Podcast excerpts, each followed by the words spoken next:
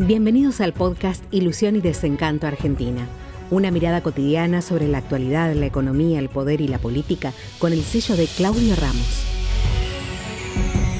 La seguridad.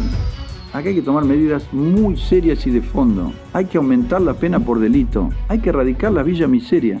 Fíjense lo que hizo Rodríguez Larreta. 100 millones de dólares para construirle casitas en la Villa 31. Los villanos no quieren habitar. Con 100 millones de dólares lo hubiera erradicado. Se lo daba al tipo, se lo paga que se vaya a otro lado, a su país, a su provincia o a donde quiera. Vamos a tomar esa villa como ejemplo. ¿Cuánto tiene? 30, 40, 50 hectáreas, no sé.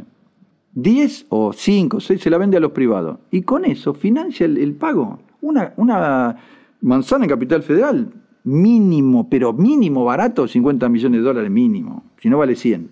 Venda 5, lamentablemente, van a los privados. Ahora tiene 30 de nada, porque usted no la puede tocar. 5 la resigna, 7, 8, y con eso le paga a la gente para que se vaya.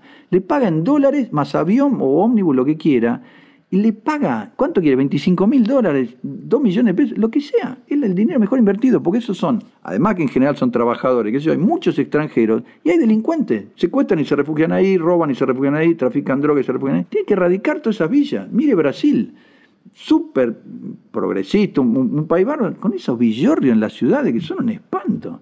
Eso es un disparate. Teniendo gran dinero, páguele para que se vaya tiene que, repito, tomar eh, medidas de fondo en serio. No puede ser el juez de condena, no, no, él no lo lastima, no, lo interrogó siendo menor. No puede ser, hay que bajarle la imputabilidad, hay que pagarle bien a los, a los policías, instruirlos bien a los policías, equipar bien a los policías y sobre todo respaldarlo políticamente, porque si lo juzga cada vez que hacen algo, y los tipos no tienden a, tienden a no hacer nada. No puede ser que la ley esté del lado de los derechos humanos y de los delincuentes, porque así no funciona para nada.